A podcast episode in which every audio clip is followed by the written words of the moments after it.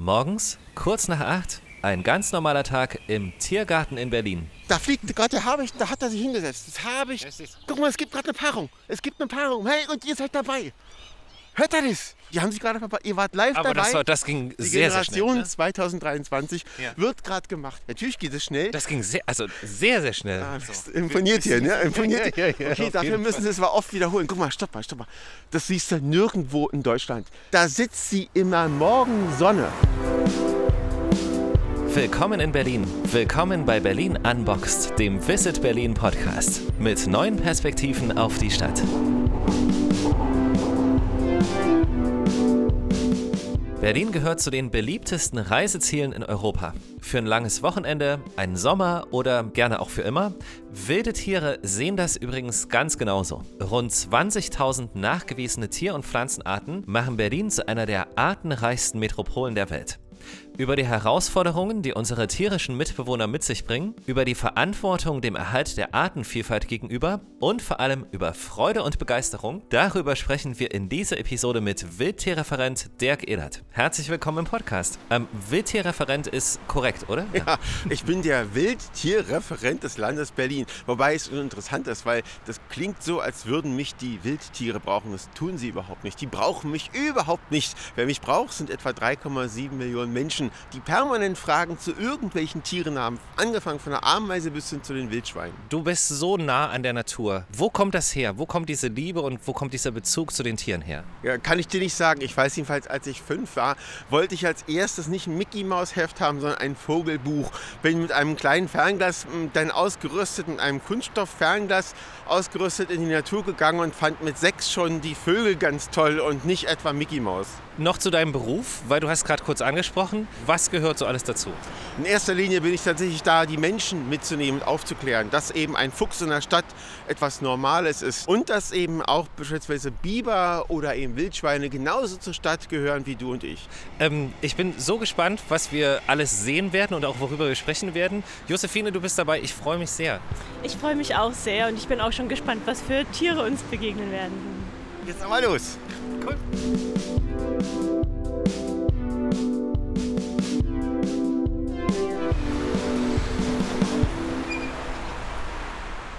Welche Bewandtnis hat das, dass wir uns so früh am Tag treffen? Naja, morgens so früh, wenn die Stadt erwacht, sind die Tiere entweder schon oder noch aktiv. Es gibt ja einige, die sind eben am Tag aktiv, die haben morgens immer ihre besonders aktive Phase, weil sie dann eben nach Nahrung suchen, die ganze Nacht eben ähm, dann nicht fressen konnten. Und die anderen, die Nachtaktiven dann ablösen, die jetzt schlafen, gehen, ihre Höhlen aufsuchen und die wir eigentlich hier auch noch im Tiergarten entdecken müssten. Das heißt, wir schauen uns tatsächlich auch parallel ein Stück weit um. Wer begegnet uns wahrscheinlich jetzt hier? Ja, hier im Tiergarten, der ist ja groß und eine große Parkanlage. Leben unter anderem Waschbären, Biber, Kaninchen, Füchse, Marder, um nur ein paar dieser vielen Arten zu nennen. Wir wollten eigentlich nicht sagen, dass es kalt ist, aber tatsächlich liegt Schnee in Berlin. Und hier, ich weiß gar nicht, was das für ein Gewässer ist. Ja, hier im Tiergarten gibt es ganz viele Gewässer. Fast alle sind künstlich. Wir haben aber einen Zulauf zur Spree und zum Kanal. Und ähm, bei diesen vielen Gewässern gibt es natürlich auch nicht nur Fische, sondern eben auch Biber und seit einigen Jahren auch amerikanische Sumpfkrebse.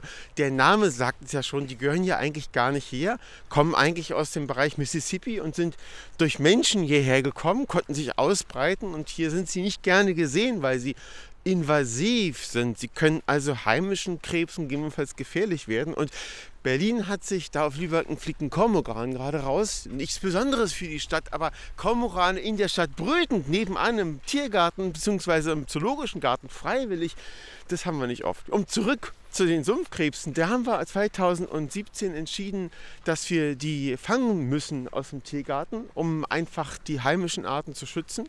Und seitdem werden im Tiergarten amerikanische Sumpfkrebse gefangen und auch, typisch für Berlin, als Berliner Hummer verkauft. Was ist da drüben zu sehen gerade schon? Ähm, einmal auf der gegenüberliegenden Uferseite am Ich Graben sieht man ja. das erste größere Wildtier. Braun ist es, nicht grau, also ein Eichhörnchen. Übrigens, das ist schmunzelnd gemeint, gibt es in Deutschland keine Grauhörnchen, aber es gibt graue und bräunliche Eichhörnchen. Ähm, eigentlich haben sie Winterruhe, das heißt, sie schlafen nicht wirklich, aber sind eben das ganze Jahr über aktiv, auch zur kalten Jahreszeit, weil sie genug Nahrung finden. Und wenn du mal so drei Meter links vom Eichhörnchen am Uferrand schaust, da ist so eine freie Stelle. Jetzt im Winter ist es hier gefroren, ansonsten könnte man es im Sommer nicht so gut beobachten im Eis. Das ist die Ein- und Ausstiegsstelle von den Bibern, die hier auch leben. Übrigens, wenn man mal Biber wirklich distanzlos auf nur ein, ein zwei Meter Entfernung beobachten will, dann bloß nicht in die freie Landschaft fahren. Kommt nach Berlin. Schaut euch in der Stadt im Tiergarten um. Die Biber hier sind äußerst zutraulich. Sie fressen glücklicherweise nicht aus der Hand, aber sie kommen auf kurze Distanz ran, sind neugierig und hauen nicht so schnell ab wie die Tiere draußen. Woher kommt es, dass die Tiere sich da nicht stören? Also ich habe auch gelernt, zum Beispiel Tiere werden zutraulich, wenn sie Tollwut haben. Muss man da auch vorsichtig sein? Na, Tollwut haben wir glücklicherweise nicht mehr als Problem. Aber klar ist, wenn du als Wildtier in der Stadt überleben möchtest, musst du dich irgendwie anpassen. Und es wäre ziemlich blöd, wenn ein Wildtier scheu wäre, keine Menschen mag und in die Stadt ziehen möchte. Das funktioniert nicht. Also es sind und bleiben Wildtiere. Wir müssen Distanz zu ihnen halten. Das ist auch unbedingt wichtig, um eben ihr Überleben zu sichern. Andererseits ist es völlig klar, dass die Tiere sich an uns gewöhnt haben und auch wissen, wenn die hier lang laufen und hier rumlabern, ist es keine Gefahr. Gleich neben dem Eichhörnchen übrigens, auch mit bloßem Auge zu erkennen, ist am Uferrand ein Meter entfernt ein junges Bäumchen, was auf einem Viertelmeter Höhe nach links umgeknickt ist. Ja. Das ist nicht der Sturm, das ist nicht die Trockenheit. Wenn du genau hinschaust, siehst du eine angeschnittene Stelle. Das war der Biber. Ah ja, und da sitzt das Eichhörnchen jetzt drauf sitzt das Eichhörnchen gerade drauf und freut sich darüber, dass es durch diesen umgeknickten Baum in höhere Äste kommen kann, wo gegebenenfalls noch Nahrung zu finden ist. Also die Tiere helfen sich quasi gegenseitig. Naja, ich glaube nicht, dass der Biber dem Eichhörnchen helfen möchte, sondern Biber ist ein Vegetarier, der braucht tatsächlich Holz ähm, und vor allem Krautiges. Im Winter findet er das nicht, also schneidet er die Bäume ab. Wir sind in Berlin relativ tolerant. Wir lassen die Biber auch gewähren. Dann, äh, wenn so ein Biber einen Baum da ist gerade ein Kleiber zu hören. Wied, Wied, Wied macht ja ein schöner Vogel, der ganzzeitig im Frühjahr anfängt zu singen. Da ist er wieder. Ein Höhlenbrüter, der im Tiergarten mit mindestens 40 Brutpaaren vorkommt. Ähm, also der Biber jedenfalls ist ein Vegetarier, der sein Holz holt und wenn er am Uferrand die Bäume wegnimmt, ist es zwar einerseits schade um die Bäume, andererseits sorgt er damit, ähm, dass ähm, Licht wieder an die Uferränder kommt, die Erosion verhindert wird und andere Tierarten eben auch wieder gute Versteckmöglichkeiten haben. Jetzt sind ja aber nicht nur wir da, sondern wir haben ja auch jetzt die große Straße hier direkt vor der Tür am Tiergarten zum Beispiel. Wie gefährlich ist das für die? Also können wir dann noch etwas mehr aufpassen als Menschen? Na, grundsätzlich sind natürlich Straßen gefährlich für Tiere und es werden auch jedes Jahr etliche Tiere in Berlin und natürlich in ganz Deutschland auf der Welt überfahren. Ähm, und Tiere haben inzwischen auch gelernt, sich in der Stadt mit dem Verkehr irgendwie zurechtzufinden. Ähm, das tun sie auch. Es heißt nicht, dass sie jetzt genau nur dann gehen, wenn gerade grün ist, aber einige Tiere, wie zum Beispiel die Füchse, haben sich tatsächlich tatsächlich daran gewöhnt. Wir meinen nicht, dass sie Farben erkennen. Aber wenn man längere Zeit selber als Mensch in einer Kreuzung steht, dann merkt man, alle paar Minuten gibt es einen kleinen Moment, wo nichts fährt, wenn alle rot haben. Und wenn man da länger steht, auch als Mensch, kriegt man es mit. Und Füchse sind sehr schlau und die wissen, wenn alles steht, gehe ich rüber. Der schlaue Fuchs. Ich habe neulich habe ich zum Beispiel auch einen Fuchs auf dem S-Bahn-Gleis gesehen. Passiert es auch, dass die die öffentlichen Verkehrsmittel benutzen? Also wir haben gerade im Augenblick einen Fuchs in einem U-Bahn-Schacht, ich sage aber nicht wo. Der hat sich da gemütlich eingerichtet, die U-Bahn weiß Bescheid, wie VG, wir gehen hier mal rechts lang. Und ansonsten sind Bahngleise bzw. an den Böschungen die Bereiche für Wildtiere hochinteressant. Denn einmal gibt es die Möglichkeit von A nach B zu wandern, über lange Strecken hin, beispielsweise entlang der Bahn, der Hochbahn, der S-Bahn also. Und zum anderen sind es Bereiche, wo wir Menschen kaum hingehen. Da haben sie gute Versteckmöglichkeiten. Möglichkeiten.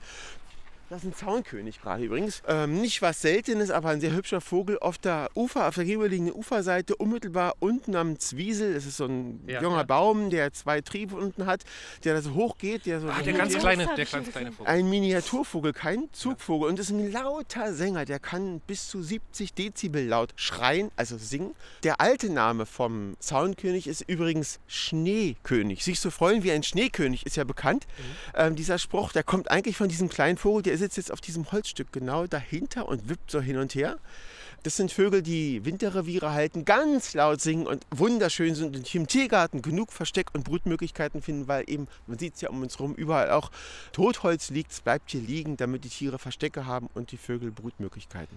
Das ist wirklich ein fantastischer Platz. Also es sieht jetzt nicht gerade nur sehr, sehr toll aus. Vielleicht sagen wir das auch dazu, wenn die Menschen gerade denken, es ist Winter und es ist kalt und es ist alles gefroren. Das Tolle ist aber, es scheint wie wahnsinnig die Sonne. Es ist einfach wirklich ein traumhafter Tag, finde ich auch, um sich hier ein bisschen umzuschauen nach Tieren. Ja, man hört gerade Blaumeisen, Kohlmeisen, Schleiber, Stare, Buchfinken, ein Bergfink ist dabei. Ein Stückchen weiter hinten ruft ein Baumläufer. Ähm, das sind so typische heimische äh, Singvögel, die sich hier im Tiergarten aufhalten. Der Tiergarten ist ja riesig und baumbestanden. Viele Buchen stehen hier, unterschiedliche Sträucher und Bäume. Man kann sich hier wunderbar auch erholen. Am Tage ist es sehr, sehr voll, aber in den Randzeiten, nämlich früh morgens oder am späten Nachmittag, am frühen Abend, kann man sich so wie im Augenblick hier fast alleine bewegen. Ähm, ansonsten ist der Tiergarten einer der Hotspots der Menschen und auch der Tiere.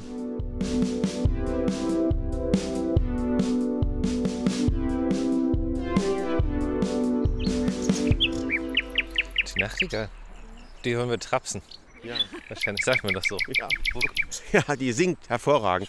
Es gibt kaum einen Singvogel, der so strophenreich singt wie die Nachtigall.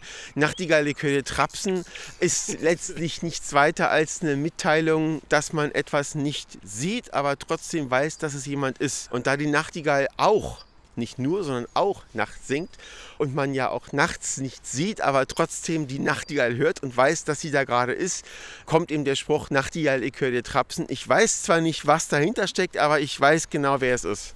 Und du machst auch regelmäßig Führungen für andere Menschen hier durch den Park. Ja, ganz wichtig ist neben der Tatsache, dass ich wissen muss, wo die Tiere so in Berlin laufen, auch Menschen mitzunehmen. Es nutzt ja nichts, dass ich alleine weiß, wie toll die Stadt ist, wenn es mir nicht gelingt, die Menschen mitzunehmen. Ich will nicht, dass morgen 3,7 Millionen Menschen auch Vogelfreunde sind, um Himmels Willen. Aber mir ist wichtig zu wissen, dass wir nicht alleine leben und dass es eine Bereicherung ist. Dass eben Vögel im Garten, selbst Tauben im Vorgarten, nicht schlecht sind, sondern eine Bereicherung sind. Wir müssen einfach lernen, dass wir nicht alleine leben und dass alles, was um uns herum lebt, durchaus sehr wertvoll ist und eigentlich mehr als nur willkommen in der Stadt. Ich finde, wenn du das sagst, kommt das auch rüber so. Also dann ist man es gleich so so, mit, es ist dann so, ist man es gleich ist so, so. mitbegeistert. So. Diese 25 hier am Baum, was also oute ich mich, wenn ich sage, dass ich nicht weiß, was das bedeutet, ist an mehreren Bäumen. Interessant ist die selektive Wahrnehmung. Wenn du mal im Schichten zur Seite gehst, siehst du zwar die 25, ich sehe die Kohlmeise da unten. Ja, das ja. ist neben dem Weg hier, zwei Meter daneben ist ein großer Baum, der hat so eine Ziffer 25. Das ist eine Markierung für das Grünflächenamt, damit die wissen, wenn die irgendwo arbeiten, an welchem Baum sie Ah, gerade okay. sind. Und darunter war gerade eine Kohlmeise, das ist mit der schwarzen Haube, den kennen wir alle, aber wer kann Kohlmeisen Männchen von Weibchen unterscheiden? Das war nämlich gerade ein Männchen. Erkennt man daran, dass das Männchen Nein, nein, ist kein Säugetier. Das, Aber das unten Männchen, weiß? Nein, nein. okay. Männchen haben auch so einen schwarzen Strich, der vom Kopf bis runter zum Bauch Mhm. Krawatte. geht. Die Krawatte und die hört Ja. bei Männchen nicht auf. Beim Weibchen ist sie kurz unterbrochen und Ja. beim Männchen nicht. Und das ist, ob du in Berlin bist, in München, Stuttgart, Frankfurt oder am Bodensee, überall gleich. Die durchgehende Krawatte. Ja, Komm, komm, sing. Krass. das ist wirklich ein toller Spatzenmoment. Jetzt sieht man sehr schön der Spatz an seinem Hauseingang. Wir sind hier unmittelbar am Hauptweg. Äh, Ein Meter neben dem Weg auf drei Meter Höhe ist ein Brutvogelkasten. Da sitzt ein Sperlings, ein Haussperlingsmännchen davor und jetzt sitzt er am Eingang und singt. Haussperlinge gehen Jetzt im Bestand. jetzt ist er rein, Jetzt, jetzt ist ist er im rein. Haus Ja, ja. und was er gerade gemacht hat, war ganz typisch. Der guckt jetzt übrigens auch aus dem Fenster. Ja. Vorher saß er oben drauf. Und was macht er? Er wirbt natürlich. Er wirbt um ein Weibchen und er hat auch viel zu bieten. Er hat nämlich ein tolles Revier um uns rum Mhm. und er hat ein tolles freies Haus. Und da wird gesungen, da wird geworben. Das Weibchen muss ja überzeugt werden. Und was er gerade macht, er guckt uns an. Ich glaube nicht, dass er um uns wirbt. Ähm, aber er ist frech genug, dass er das Haus im Augenblick nicht verlässt, weil er nicht genau weiß, ob wir nicht vielleicht nach oben kommen und ihm das Haus streitig machen würden. Ähm, und Haussperlinge haben wir in Berlin auch reichlich. Wir sind übrigens eines der ganz wenigen Bundesländer, wo der Haussperlingsbestand nicht zurückgeht. Äh, wir machen uns um den Haussperling bundesweit große Sorgen, weil er massiv zurückgeht. Der Spatz schlechthin, den geht es nicht gut im Bestand. Aber in Berlin ist der Bestand noch stabil. Und hier in der Nähe, im Zoologischen Garten, ist die Hochburg. Nirgendwo in Europa gibt es mehr Haussperlingsbuten als im Zoologischen Garten. Warum? Weil da nämlich die Losung von den Tieren liegen und darauf sind Insekten und die holen sich die Haussperlinge zum Füttern der Jungen und davon ernähren sich Jungen und deshalb geht es so gut bei uns. Toll. Da gab es doch sogar kürzlich auch eine Zählung. Wie funktioniert das denn? Ja, mehrfach im Jahr gibt es bundesweit die Stunde der Wintervögel oder Stunde der Gartenvögel, wo erfasst wird in ganz Deutschland. Ah, da fliegt der Habicht. Hört ihr, das, hört ihr den Ruf? Der Habicht ruft des Weibchens. Cool, cool. Irgendwo sitzt sie und hat gerade gerufen, komm, komm, komm, komm, komm. Und jetzt ist der Hahn, der Terzel, gefragt. Da haben die, da haben Bei die, den Habichten haben die Frauen das Sagen. Jetzt um diese Jahreszeit ist Balzzeit. Und was wir gerade gehört haben, war ein Weibchen. Die ist ein Drittel größer als das Männchen und hat gerade nach ihrem Männchen gerufen. Und das waren Aufforderungsrufe. Dieses Jeck, Jeck, Jeck, Jeck, Jeck war gerade, komm her, komm her. Sie möchte gerne verwöhnt werden. Um diese Jahreszeit ganz wichtig, das Männchen muss mit Futter kommen, um sie werben. Denn bald wird gebrütet und jetzt entscheidet sich, wie viele Eier sie legt und ob das wirklich der gute Partner ist. Denn er muss richtig Futter anbringen, um bei ihr zu imponieren. Da fliegt gerade der Habicht, da hat er sich hingesetzt. Das Habicht. Guck mal, es gibt gerade eine Paarung. Es gibt eine Paarung. Hey, und ihr seid dabei. Hört ihr das? Seht ihr das da oben? Lass mal ein Stück vorgehen noch. Und runter. Das Männchen, das fliegt gerade zu uns, hat sich gerade mit dem Weibchen verpaart. Das ist der etwas kleinere. Deswegen erst ein Terz kleiner, sagt man Terzel. Ja. Und das Weibchen steht da oben. Die haben sich gerade verpaart. Ihr wart live Aber dabei. das, war, das ging Die sehr, sehr schnell. Generation Ne? 2023 Ja. wird gerade gemacht. Natürlich geht es schnell. Das ging sehr, also sehr, sehr schnell. Ah, das imponiert hier, ne? Imponiert. Okay, dafür müssen Sie es aber oft wiederholen. Guck mal, stopp mal, stopp mal. Das siehst du nirgendwo in Deutschland. Hier, links neben dem Weg, fünf Meter daneben ist die Buche. Die geht da ganz nach oben, rechte Seite von der Krone, fünf Meter unter der Spitze, sitzt das Wabicht Weibchen.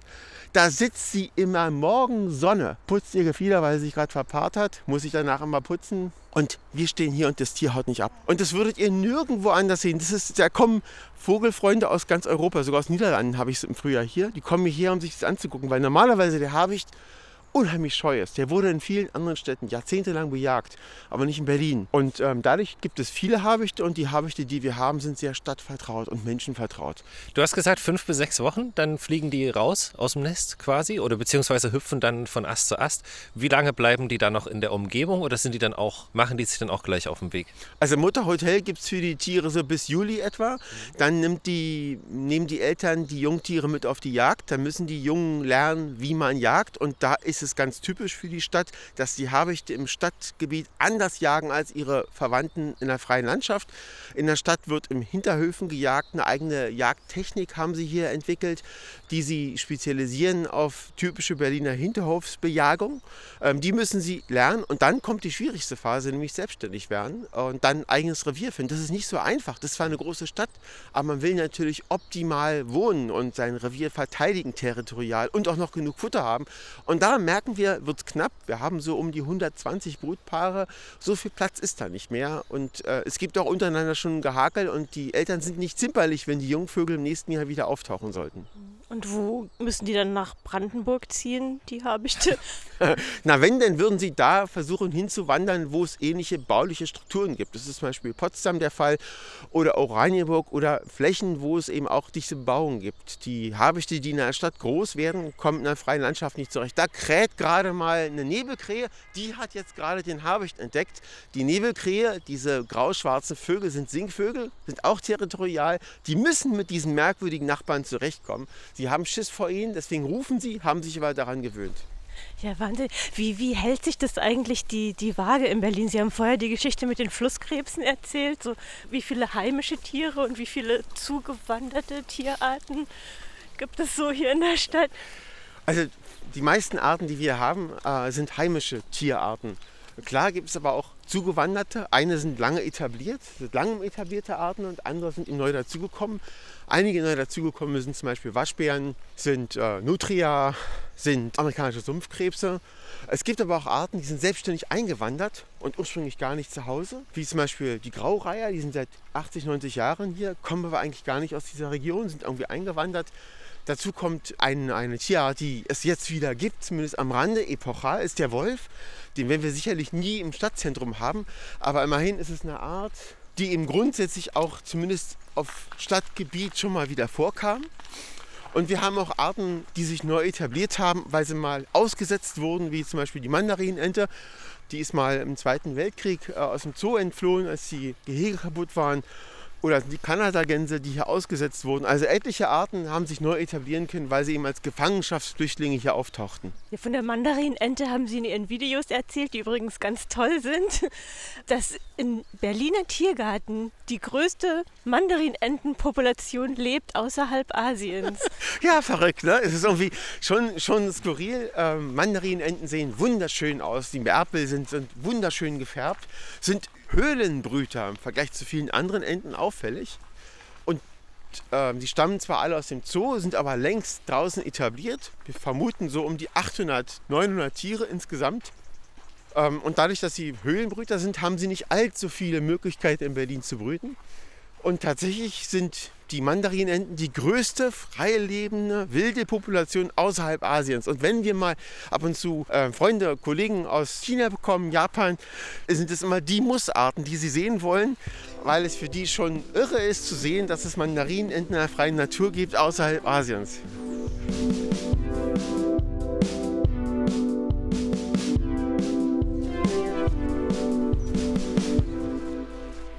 Echt vor wie auf Expedition jetzt. Ist auch so. Es ist ja auch eine kleine Expedition durch den leeren Tiergarten, leer an Menschen. Wir stehen hier am Uferrand. Jetzt im Winter ist ein Teil davon auch zugefroren. Der Uferrand direkt ist auch ähm, eisfrei. Dann gibt es merkwürdige Spuren hier nach oben. Dann kommt hier so eine kleine Fläche mit einer Bank, wo ein Weg vorbeiführt. Und dann sind hier merkwürdige Flächen im Strauchbereich, die so breit getreten sind. Teilweise ist auch Laub nach draußen geschoben worden. Man denkt eigentlich gar nicht, dass es Tiere sein könnten. Vielleicht eher Menschen, die da vielleicht irgendwas rausgezogen haben oder Hunde. Nein, das sind die restlichen Spuren von den Biberaktivitäten der letzten Nacht.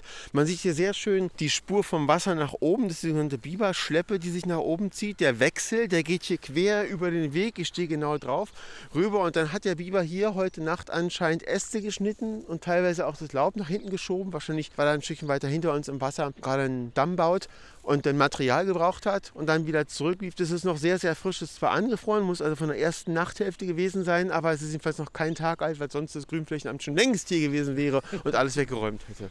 Also auch ein gutes Zeichen, wenn man es erkennt, dass man nicht alleine ist, dass auch größere Tiere wie die Biber hier sich wohlfühlen. Wir gehen mal auf die andere Seite, da sind nämlich ein paar Enten, die gucken wir uns mal genauer an.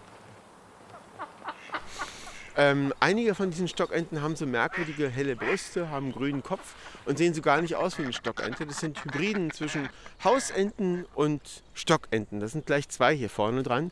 Da sind irgendwann mal Hausenten ausgesetzt worden, die haben sich mit den Stockenten gekreuzt und das kommt dabei raus und die sind häufig auch fortpflanzungsfähig.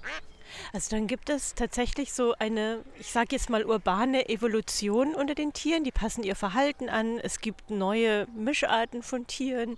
Um in der Stadt zu überleben, muss man sich anpassen. Und entweder es kann eine Art, das sind ja eher die Generalisten, die in der Stadt vorkommen, oder sie kann es eben nicht. Und in der Stadt haben es viele Arten begriffen, sich entsprechend auch ähm, umzustellen.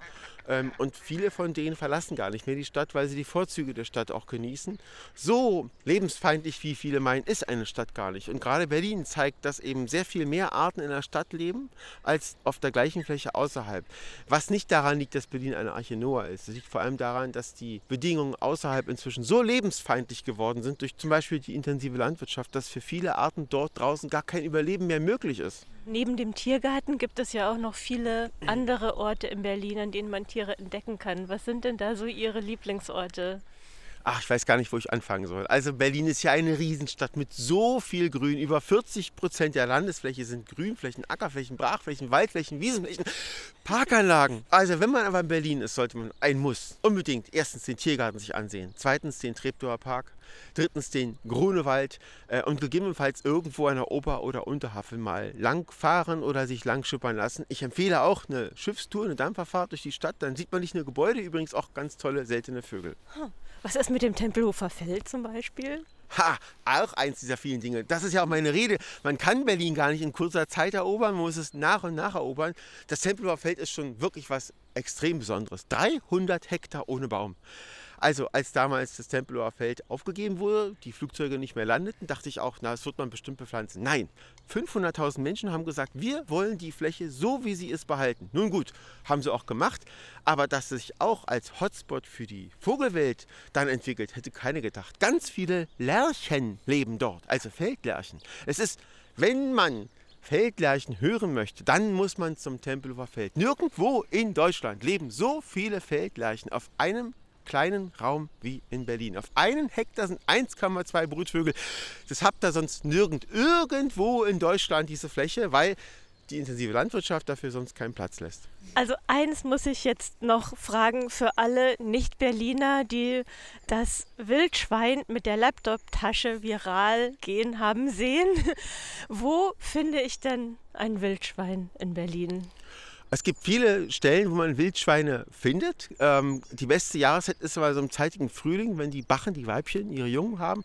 Am besten sind da die Waldränder, egal wo. Geht an den Waldrand und dann möglichst in den frühen Abendstunden, so eine Stunde vor Sonnenuntergang oder aber eine Stunde vor Sonnenaufgang. Das sind die besten Zeiten, um Wildschweine zu sehen. Und wenn es darum geht, um das Wappentier, also ich persönlich hätte nichts dagegen, wenn Berlin ein Wildschwein als Wappentier hätte. Nur viele finden ja Wildschweine eher anrüchig. Ich finde diese Tiere großartig. Alternativ könnte man auch statt des Braunbären einen Waschbär nehmen, finde ich auch in Ordnung. Aber wenn wir mit den Wappen schon anfangen, die zu ändern, dann müssten wir ja alle Löwen, die wir hätten in den Wappen, auch ändern. Also von daher können wir es ändern. Und wer weiß, ja, was vielleicht ein Berliner Hummer, ja, auch Haussperlinge. Und wir denken mal weiter, wenn wir alle Natur zulassen, kann man ja nicht ausschließen, dass vielleicht in 80 Jahren in Deutschland auch wieder Braunbären leben dürfen. Und dann wäre doch das Wappentier tatsächlich wieder ernsthaft in Betracht hinsichtlich des Lebensraumes. Dann kann Berlin sagen, wir haben es schon immer gehabt. So, genau. auch gut. Wir wussten, dass es wieder so weit kommt. Dirk Ehlert, vielen, vielen Dank. Also danke, dass, dass du dir die Zeit genommen hast und uns hier so mitgenommen hast. Ich weiß, es ist ein klitzekleiner Auszug von dem, was du noch siehst, den du mit uns geteilt hast. Aber das ist ja auch die Einladung an alle, die sagen, ich gehe selber los und gucke mir das an. Also vielen, vielen Dank. Ja, danke euch und wir sehen uns im Tiergarten. Ja, danke schön. Danke, Josephine.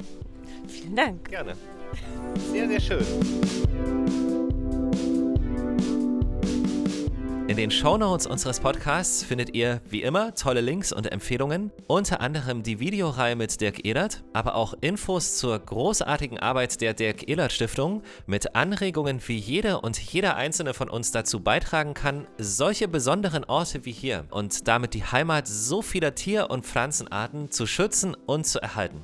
Dafür vielen Dank und auch danke fürs Zuhören. Berlin Unboxed, der Visit Berlin Podcast auf Spotify, Google Podcast, Apple Podcast oder dieser. Folgt uns auf Instagram, Facebook oder YouTube und entdeckt Berlin mit der About Berlin App, dem digitalen Stadtführer für Berlin-Geschichte. Alle Infos auch auf visitberlin.de.